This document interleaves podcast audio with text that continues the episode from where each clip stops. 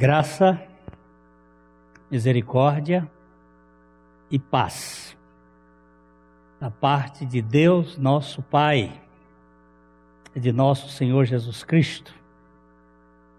É... Que saudade que eu estou. Quando eu leio o Salmo 133, agora mais do que nunca, oh, quão bom e quão agradável ou suave é que os irmãos vivam ou sentem ou estejam juntos em união. É... Quando é que nós vamos nos reunir outra vez? Aqui a gente esteve, nós, pastor Maurício, Wildo e eu, nós estivemos recentemente numa reunião com o deputado Felipe Barros, com o presidente do concílio, do Conselho de Pastores de Londrina, pastor Atílio, e um grupo de pastores, para entrar com algumas medidas e conversar com as autoridades no sentido de promover uma um posicionamento para que nós possamos nos reunir outra vez. Quando? O mais rápido possível. Como? Usando as medidas necessárias de cuidados higiênicos, de espaçamento, para que a gente possa ter o privilégio de realmente nos reunir como povo de Deus e celebrar essa igualdade relacional. As pessoas podem ir ao supermercado e eles estão com bastante gente eles podem fazer algumas coisas nas farmácias, mas por que não na igreja também? A igreja, ela trata de um assunto muito sério, da integralidade do homem. E não só do espírito, mas da alma e do corpo. Então, nós estamos aí na expectativa de que em breve a gente possa criar alguns, algumas regras, alguns, algumas medidas, mas que a gente tenha mais do que esse punhado de gente especial que está aqui cuidando da transmissão. Estou vendo lá o André fazendo o sinal.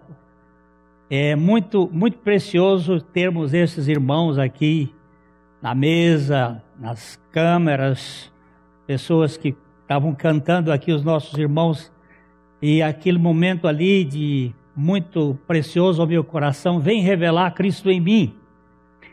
Então, queridos, vocês estejam orando para que é, o mais rápido possível nós tenhamos oportunidade, certamente com um número mais reduzido, com talvez várias reuniões durante o domingo, mais do que três ou quatro, para que a gente possa ter o maior número de pessoas é, podendo frequentar as reuniões e serem abençoadas nestes encontros.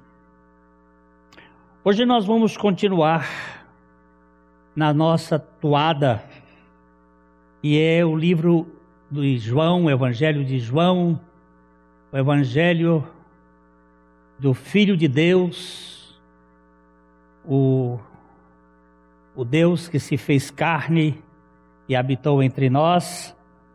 E nós vamos ler uh, o trecho do versículo 44 até o versículo 57 de João capítulo 11.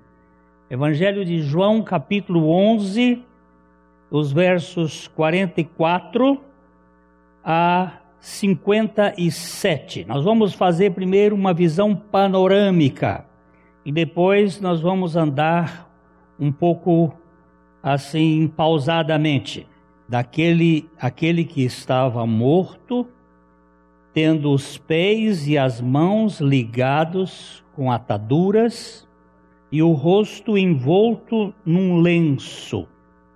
Então lhes ordenou Jesus: desatai-o e deixai-o ir. Aqui nós temos, inicialmente, o cumprimento do, do milagre.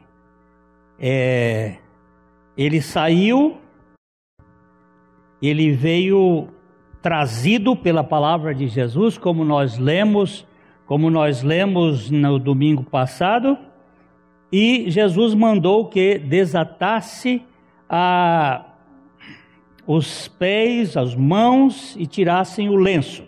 Agora vamos ler o verso 45 em diante. Muitos, pois, dentre os judeus que tinham vindo visitar Maria, vendo o que fizera Jesus, crerão nele. Outros, porém, foram ter com os fariseus e lhes contaram dos feitos que Jesus realizara. Então os principais sacerdotes e os fariseus convocaram o sinédrio e disseram: Que estamos fazendo, uma vez que este homem opera muitos milagres? Se o deixarmos assim, todos crerão nele. Depois virão os romanos e tomarão não só o nosso lugar, mas a própria nação.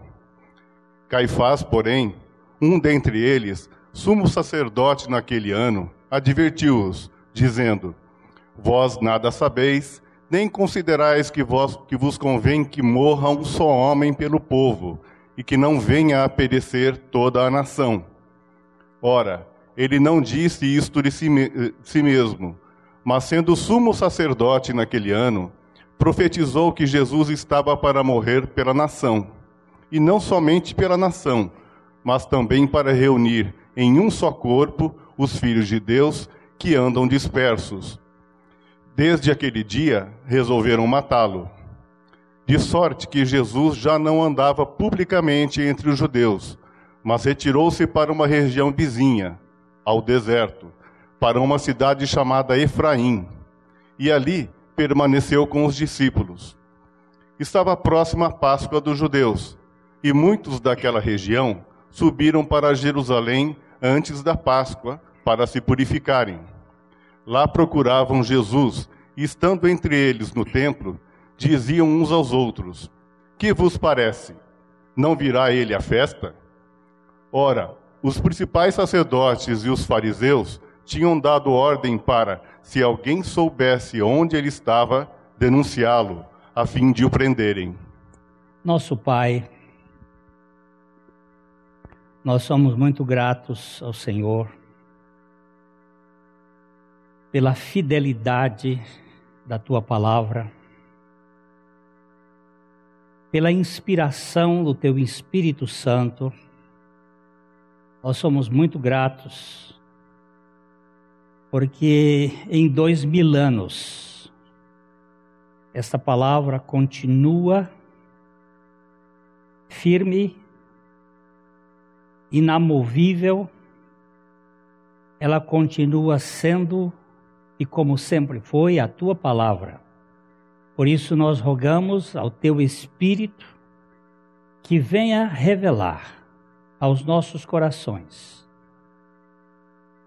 a sua essência, a pessoa de nosso Senhor Jesus Cristo, para que por ele sejamos salvos, edificados e tenhamos condições de poder falar da tua palavra para a glória do nome de Jesus, por quem nós oramos. Amém. uma importante galeria de arte fazia exposição de um grande pintor. E dentre todos os quadros que chamavam a atenção dos convidados, era havia um uma impressionante figura de Jesus batendo suavemente à porta de uma casa. O Cristo daquela, daquele quadro parecia vivo.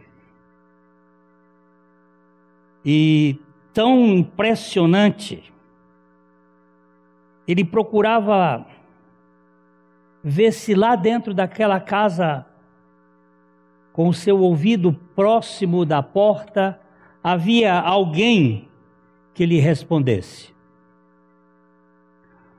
Um observador curioso olhou pela porta e gritou bem alto na frente de todos: Está faltando a fechadura nesta porta. Não tem fechadura. O artista, com tranquilidade, lhe responde: Esta é a porta do nosso coração. Não, meu amigo, não está faltando a fechadura. Esta porta é a si mesmo, pois é a porta do coração humano. Só pode ser aberta do lado de dentro. Se você e eu ouvirmos a voz, o bater do Senhor, só você e eu podemos abrir a porta do nosso coração. A tramela, não sei quantos conhecem o que era tramela, mas era era feita uma forma de trancar a porta pelo lado de dentro. Ficava ali e só o dono da casa podia abrir. E agora eu faço uma pergunta: o que você e o que eu farei de Jesus? Como reagirei diante da pessoa de Jesus? As pessoas que estavam ali reagiram de maneira diferente. Nós temos aqui algumas reações. Vamos voltar ao versículo 45. Vamos ler como é que alguns reagiram. Muitos, pois, dentre os judeus que tinham vindo visitar Maria, vendo o que fizera Jesus, crerão nele. Olha aí. Você presta atenção que muitos, aqui o texto é muito claro em dizer: muitos, pois, dentre os judeus que tinham vindo visitar Maria. É muito impressionante que eles não disseram Maria e Marta, mas só Maria.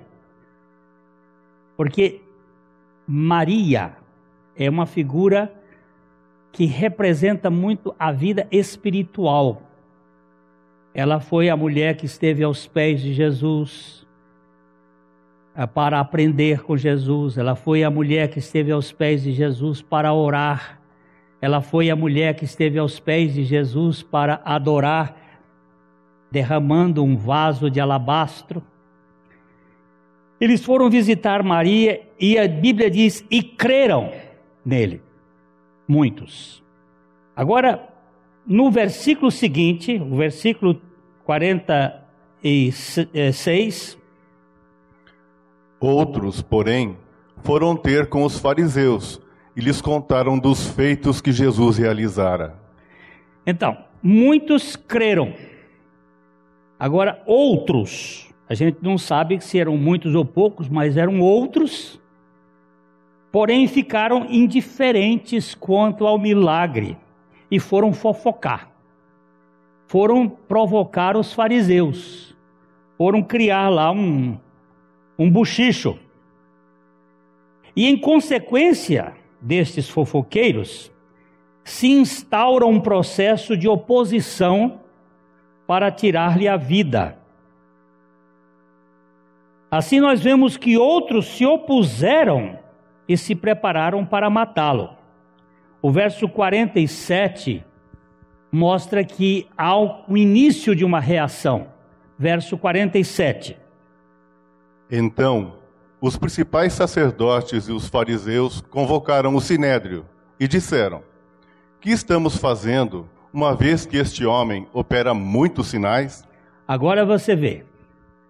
Tem uns que creem, outros, e eu vou chamar aqui de indiferentes, eles re realmente não creram, mas também foram provocar e provocar a, uma crise para eles uh, tirarem a vida do Senhor Jesus. Os principais sacerdotes e os fariseus convocaram o sinédrio. O que, que é o sinédrio?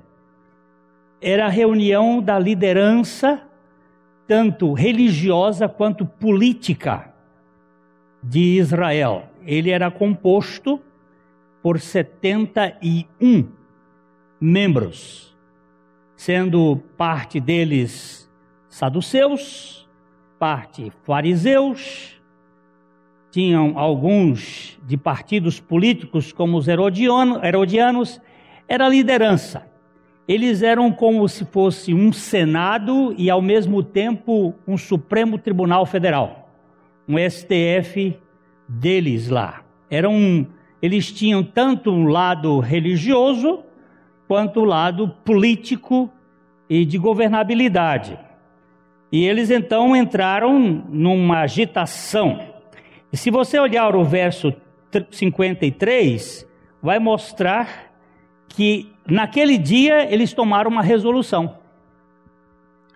Desde aquele dia resolveram matá-lo os principais sacerdotes e os, os fariseus, reunindo aquele conselho, eles fizeram uma pergunta: O que devemos fazer? O significado disto é mais ou menos o seguinte: o que vamos fazer com esse homem? E a pergunta que eu fiz aqui no início: o que você e eu vamos fazer com Jesus? O que fazemos com este homem? Porque ele, ele tem feito muitos sinais, muitos milagres. E o povo todo vai, vai crer nele. O que, que nós vamos fazer com ele? É, há uma história interessante.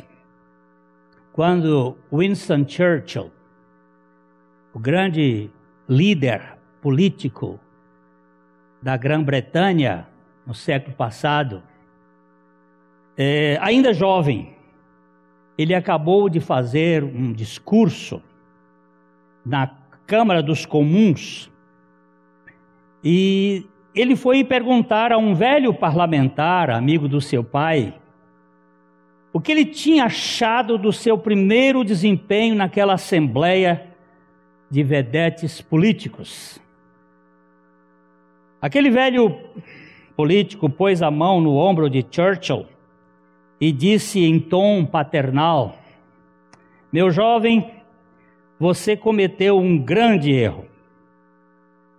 Você foi muito brilhante nesse primeiro discurso na casa dos comuns. Isto é imperdoável. Devia ter começado um pouco com mais sombra. Devia ter gaguejado um pouco. Com a inteligência que demonstrou hoje, você deve ter conquistado no mínimo uns 30 inimigos. O talento assusta. Se você quiser ver como é que a coisa começa, é aqui. É o, é o sucesso, é o êxito. Aquele grupo de religioso ficou assanhado, porque Jesus fazia coisas que eles não faziam. Jesus realizava coisas que eles, homens velhos, porque para ir para o sinédrio tinha que ter experiência era gente acima de 50 anos, ou gente que tinha maturidade. E eles ali estavam, é, de certo modo, enciumados, com inveja, com despeita. O que vamos fazer com este homem? Olha os milagres que ele faz. Nós temos visto aqui no nosso caminhar que Jesus, no Evangelho de João, ele fez oito sinais, sendo sete antes da cruz e da ressurreição e um depois. E temos visto que esses sinais eles têm um, um linguajar todo especial. Eles têm um objetivo. Vamos dar uma olhadinha no objetivo desses sinais mais uma vez. João capítulo 20, os versos 30 e 31. Evangelho de João 20, 30 e 31. Na verdade, fez Jesus diante dos discípulos muitos outros sinais que não estão escritos neste livro. Estes, porém, foram registrados para que creiais que Jesus é o Cristo, o Filho de Deus, e para que, crendo, tenhais vida em seu nome. Você presta atenção aqui que João está fazendo o rescaldo das suas informações e ele diz assim: na verdade, ele fez muitos outros sinais que não estão escritos nesse livro. Mas estes, então, estes aqui são os sete. Estes foram escritos para que creias que Jesus, Jesus, o Filho do Homem, é o Cristo, o Filho de Deus. Jesus, o Filho do Homem, é o Cristo, o Filho de Deus. E para que crendo tenhais vida em seu nome. Nós sabemos que Jesus fez muitos sinais, e fez mesmo. No próprio Evangelho de João, no capítulo 21, no versículo 25, nós temos aí uma afirmação de João que é bem clara sobre essa, essa, esses acontecimentos de Jesus. Há, porém, ainda muitas outras coisas que Jesus fez.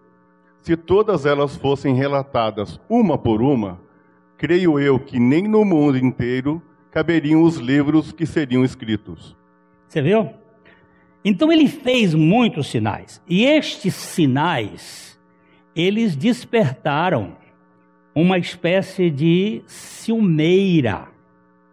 Mas além disto, esses sinais estavam, eles estavam apontando para Jesus como o Cristo, o Filho de Deus. E isto o sinédrio não podia aceitar, porque eles não esperavam um Messias humilde, um Messias destituído de pompa. Eles esperavam, como até hoje esperam, um monarca, um senhor poderoso na terra, que estabeleça um reino aqui na terra de poder. É este o olhar milenar desde muitos anos para que tenhamos aqui na terra um reino do Messias. Eles não podiam admitir que o Messias, para ter esse reino, precisa desmanchar o outro reino.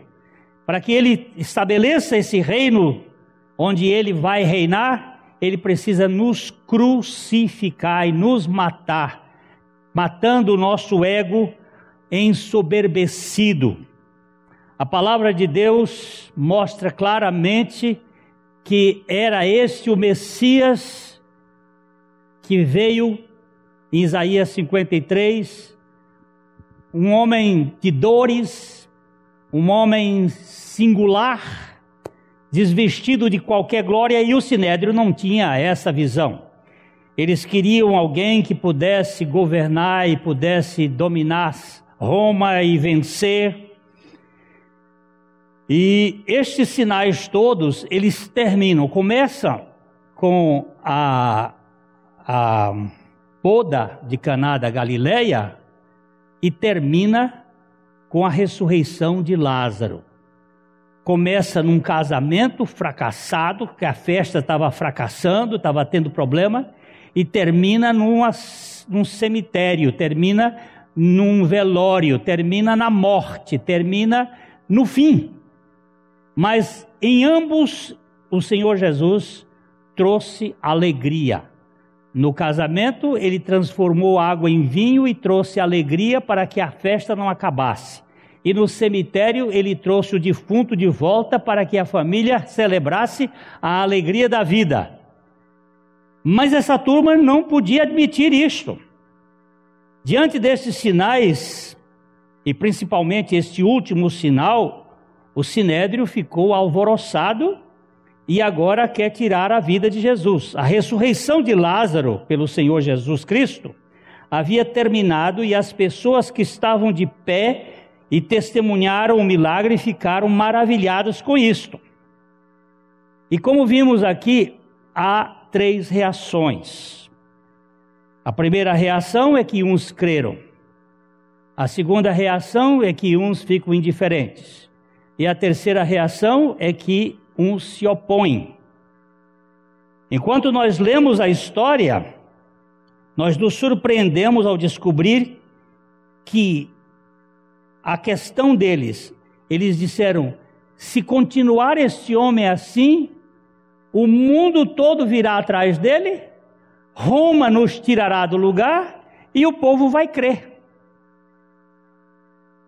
Olha a preocupação deles. O mundo todo vai crer neles. Vai ter muita gente crendo. E as duas coisas estavam certas. Eles descobriram que ambas eram verdadeiras, isto é, alguns creram enquanto outros não creram e até se tornaram inimigos mais ferrenhos de Jesus. O mesmo fato pode gerar acontecimentos diferentes. É, a, é aquela velha observação que o sol que amolece a cera endurece o barro. É o mesmo sol. E o mesmo milagre que deu fé a alguns, deu endurecimento em outros. É, o versos 48, a preocupação do sinédrio era política, era uma preocupação é, não espiritual. Comumente, a política toma um lugar de proeminência na vida do povo de Deus e às vezes a obs obscurece a visão espiritual. Verso 48. Se o deixarmos assim, todos crerão nele.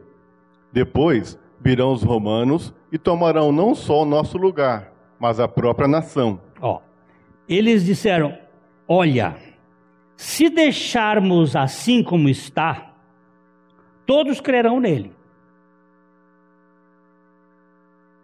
Eles eram os únicos que já estavam se resguardando que não iam crer. Depois virão os romanos e tomarão não só o nosso lugar, estão preocupados aqui com o sindicato do poder deles, mas também a nação. Essa foi a discussão que aconteceu no Sinédrio. Agora o verso. Ah, peraí ainda.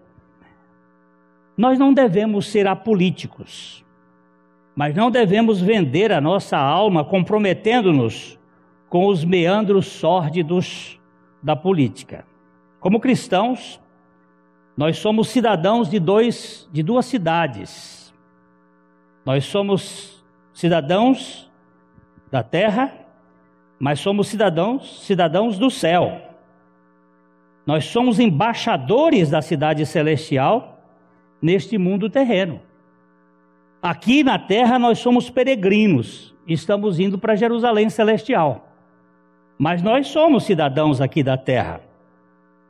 Certa ocasião, o Dr. Billy Graham, ele foi indicado, Billy Graham foi um grande pregador uh, americano, uh, evangelista, um homem de Deus bastante reconhecido no mundo todo, morreu há, há uns três, quatro anos atrás, uh, com quase 100 anos, e, e ele foi indicado para candidatura à presidência dos Estados Unidos. com certeza, ele seria eleito. A sua resposta, entretanto, foi muito, muito marcante. Eu não vou deixar de ser embaixador da pátria celestial para ser simplesmente presidente dos Estados Unidos. Não vou abaixar meu nível. Resposta de quem conhece coisa espiritual. Não vou deixar aquilo que o Senhor me chamou, ainda que eu seja um cidadão americano, e ele foi, de certo modo, conselheiro de muitos presidentes americanos, um homem que esteve na Casa Branca ajudando muitos deles em momentos cruciais, mas ele diz uma coisa muito interessante: eu fui chamado para outra coisa, eu sou embaixador da pátria celestial. O problema do sinédrio é que havia se comprometido com os interesses terrenos e perdeu a visão da realidade espiritual. Eles queriam uma coisa aqui, para estabelecer um reino aqui. Nós precisamos, entretanto, de equilíbrio entre esses dois reinos. Eu gosto muito de, um, de uma palavra, de uma frase do grande pregador do século XIX, Charles Spurgeon. Ele dizia o seguinte: só os tolos acreditam que política e religião não se discutem. Por isso, os ladrões permanecem no poder e os falsos profetas nos púlpitos. Olha só. A gente quer fazer uma dicotomia tão radical que não há possibilidade de, de mexer nesse assunto. Nós precisamos ter consciência de que somos embaixadores de Cristo aqui na terra, mas também nós somos seres políticos e que devemos exercer a nossa posição e isso precisa que o Senhor levante alguns Josés, alguns Daniéis, alguns Neemias, algumas pessoas para este momento, para que nós tenhamos pessoas que trabalhem em benefício da causa comum e da justiça. Vejamos agora os versículos 49 a 52. Caifás, porém, um dentre eles, sumo sacerdote naquele ano, advertiu-os, dizendo: Vós nada sabeis, nem considerais que vos convém que morra um só homem pelo povo, e que não venha a perecer toda a nação. Ora, ele não disse isto de si mesmo, mas sendo sumo sacerdote naquele ano, profetizou que Jesus estava para morrer pela nação, e não somente pela nação, mas também para reunir em um só corpo os filhos de Deus, que andam dispersos. Desde aquele dia, resolveram matá-lo. Olha aqui. Caifás. Caifás. Porém, sumo sacerdote naquele ano advertiu-os, dizendo: Domingo que vem, se o Senhor permitir, nós vamos tratar deste texto com mais ah, detalhes. Porque aqui está uma das grandes profecias bíblicas. Profecia feita por um cafajeste. Para você saber que Deus usa coisas estranhas ele fez uma profecia. Ele disse: Vós nada sabeis. Esse Caifás, ele foi sumo sacerdote do ano 18 depois de Cristo, ano Domini, até o ano 36.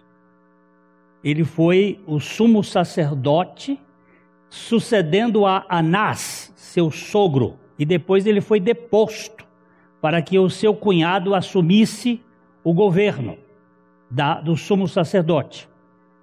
Ele, ele então, ele faz uma declaração: vós nada sabeis. Politicamente, como presidente daquele Supremo Tribunal Federal, aquela Suprema Corte, ele faz a negociata. Mas Deus estava por trás das suas afirmações.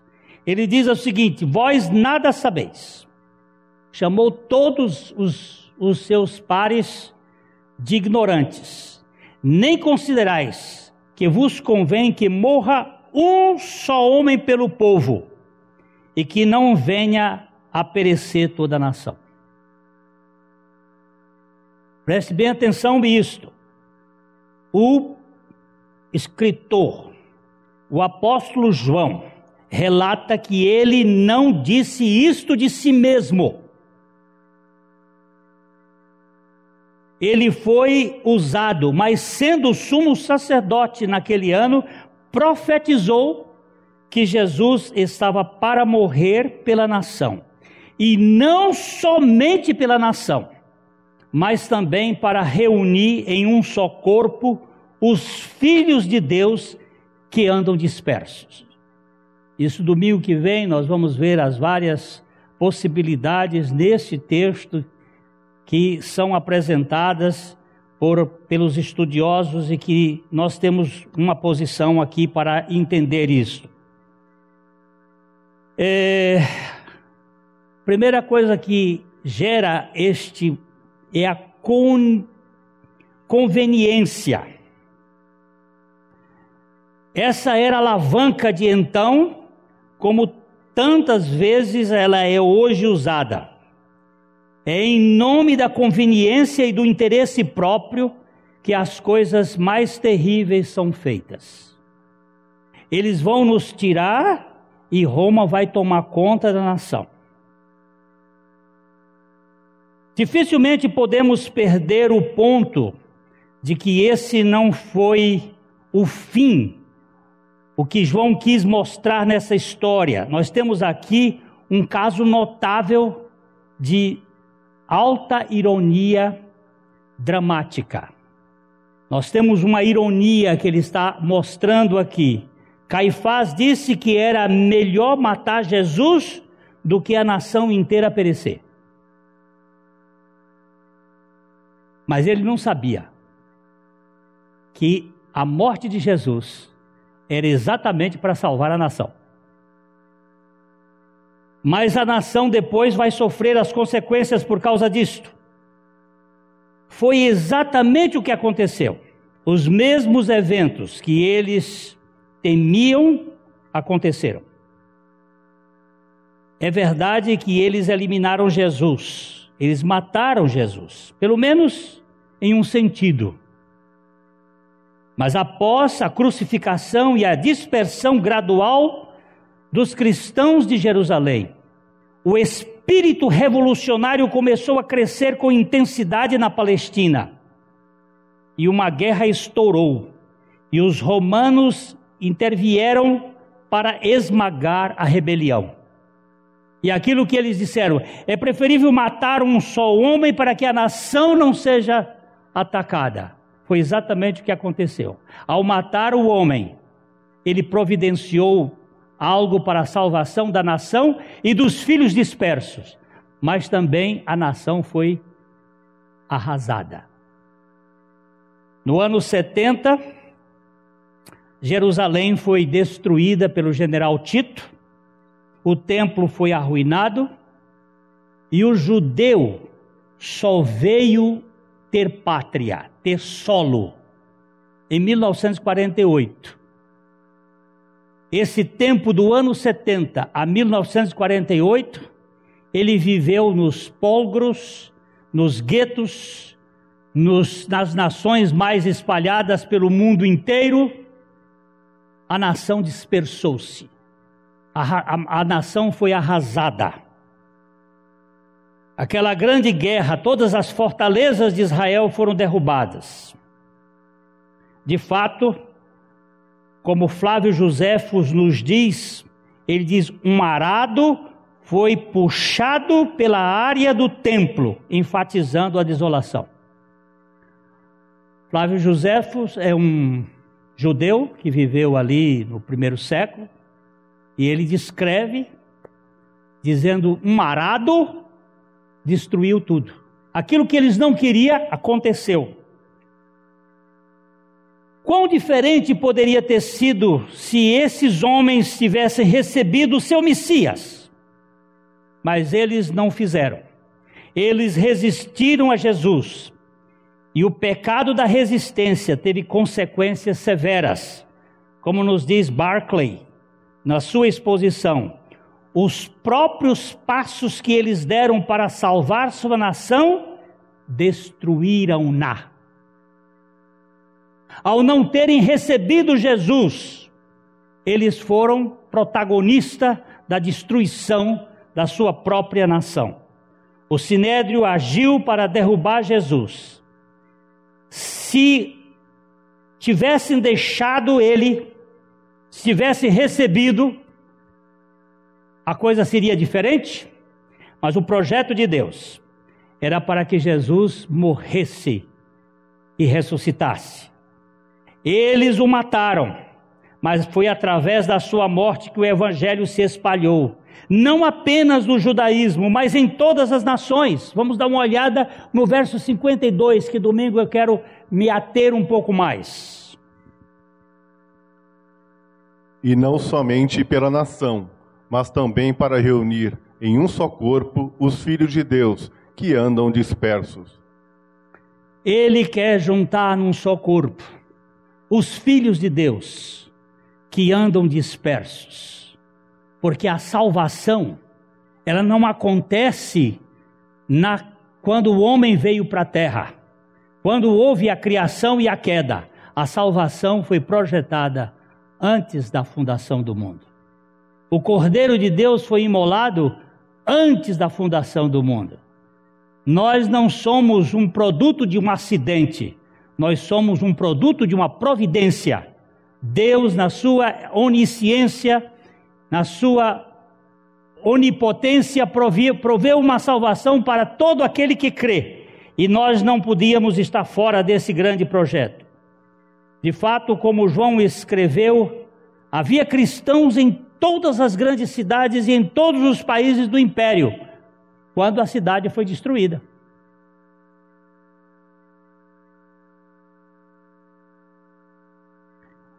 Você não pode frustrar os planos de Deus. Você pode se opor a Ele, mas somente você pagará as consequências. Como fizeram aqueles homens. Você pode se opor a Ele, mas o cristianismo vai se espalhar. Não há jeito.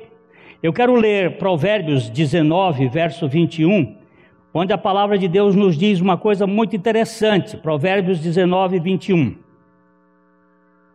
Muitos propósitos há no coração do homem, mas o desígnio do Senhor permanecerá. Muitos propósitos há no coração do homem, mas o desígnio do Senhor permanecerá. O que você fará de Jesus? Existem três opções até onde nós podemos ver. Três opções. A primeira, eu vou mudar a ordem aqui. Da, a primeira é tentar ignorá-lo. Muitos tentaram isto. Muitos na história tentaram ignorá-lo. Você pode tentar também. Mas essa sua escolha ela é limitada, ela não vai muito longe. Um dia você vai ter que aparecer perante a presença dele, porque a Bíblia diz que todo joelho, no céu, na terra e debaixo da terra,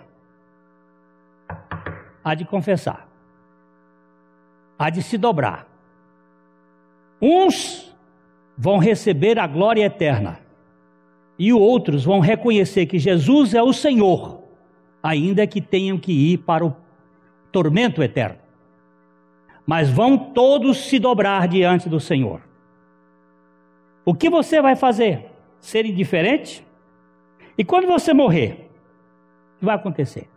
Eu estou olhando aqui para uma meia dúzia de mãos e essa pergunta vai ser direta para vocês, mas também para todos e para mim, o que eu farei de Jesus chamado Cristo? A pergunta de Pilatos. O que você vai fazer de Jesus? Você vai ser indiferente para com ele? A segunda opção é você se opor a ele. Muitos se opuseram no curso da história, como bem sabemos. Caifás foi o primeiro, mas certamente não foi o único e nem o pior.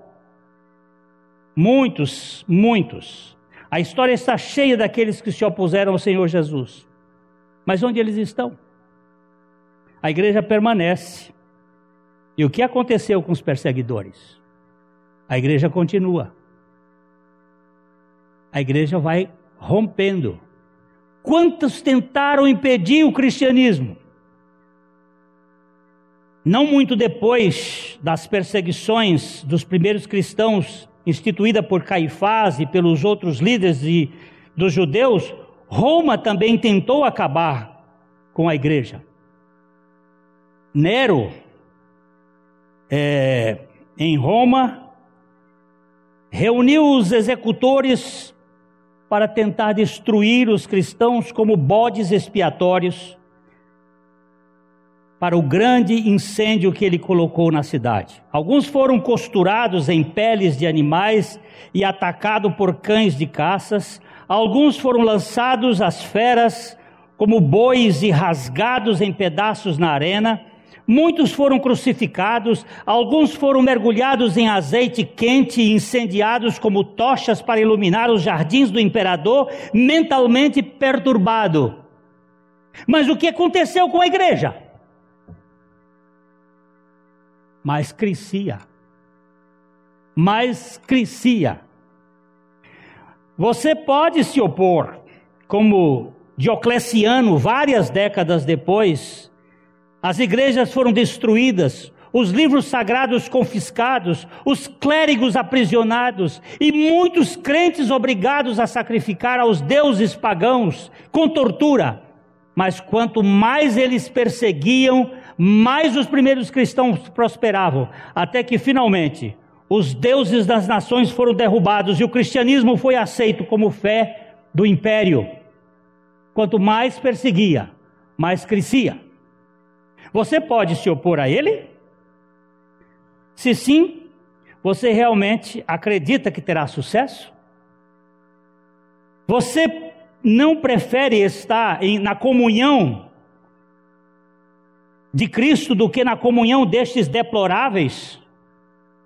Hoje nós estamos vendo aí acontecimentos mundiais que tudo indica faz parte da conspiração dos dos reis deste mundo contra o ungido. Vamos dar uma lidinha rápida aqui no Salmo 2, nos versículos 2 a 4.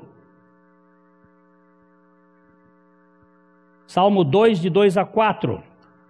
Os reis da terra se levantam, e os príncipes conspiram contra o Senhor e contra o seu ungido, dizendo: Rompamos os seus laços e sacudamos de nós as suas algemas Ri-se daquele que habita nos céus, o Senhor zomba deles. Na... É, até aqui. Os reis da terra se levantam. Nós temos aqui o Império Babilônico, o Império Medo-Persa, o Império é, Greco-Macedônio, o Império Romano, e agora nós vamos ter um outro império da divisão das pernas e dos artelhos, reunindo as nações para tentar destruir a fé cristã. Mas eu quero dizer para eles e para todos que isso é impossível, porque não há jeito de matar um cristão. Não tem jeito de acabar com a vida de um cristão, por mais que eles rompam os seus laços e sacudam de nós as suas algemas, o Senhor ri-se do céu dessa piada de mau gosto de querer destruir o Cristo e os seus filhos. Eu gosto muito de um cântico, eu costumava cantá-lo num tempo passado: Não se pode matar um crente, quem é salvo não morre, não. Ele sobe à presença de Deus para receber o seu galardão, roupas alvas, tão limpas e puras. Ele veste para a vida maior, perde tudo por amor a Cristo para viver uma vida melhor. Não! Não se pode matar um crente. Jesus não mente e falou assim: quem perde a vida por mim tem sorte, porque sua morte não é o fim. A segunda estrofe dele diz assim: os romanos se divertiam vendo as feras matar os cristãos. Não sabiam que naquela cena gotas de sangue eram grãos que brotavam e se espalhavam, e de Deus recebendo o poder para provar aos reis deste mundo que o crente não pode morrer. Não tem jeito de matar um crente.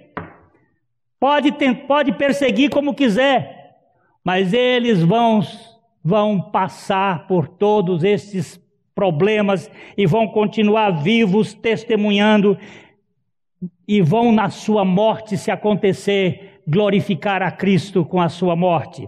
Meu irmão, que estás com medo, de quem pode a vida tirar?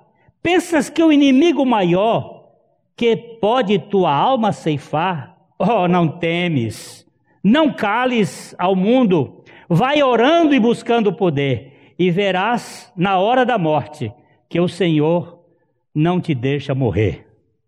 Cristão não morre, gente, ele dorme, mesmo que seja com fogo, mesmo que seja com fera, o cristianismo vai prevalecer neste mundo, porque o Senhor Jesus prometeu. E a última posição das três, você pode ignorar, você pode se opor, e a última das três, a opção que eu acho única, mais sensata, você pode crer nele e segui-lo. Mas segui-lo? Ele não foi para a cruz. Ele não foi crucificado. O que é desejável sobre isso? O que, que eu posso esperar de um cara que morreu? Isso é verdade. O caminho dele é o caminho da cruz. Mas a cruz é o caminho da vitória. Pois é apenas perdendo a vida que um homem pode salvá-la. Ele precisa perder a sua vida. Vamos dar uma olhadinha aqui para terminando, já estamos terminando. Vamos dar uma olhadinha aqui no Mateus capítulo, capítulo 16, versos 25 e 26. Porquanto, quem quiser salvar a sua vida, perdê-la-á. E quem quiser perder a vida por minha causa, achá-la-á. Pois que aproveitará o homem se ganhar o mundo inteiro e perder a sua alma? Ou que dará o homem em troca da sua alma? É somente seguindo a Jesus que a vitória é conquistada. E se você o rejeitar, não vencerá. Você tem que perder a sua vida. E para seguir a Jesus, eu preciso ser crucificado com Jesus.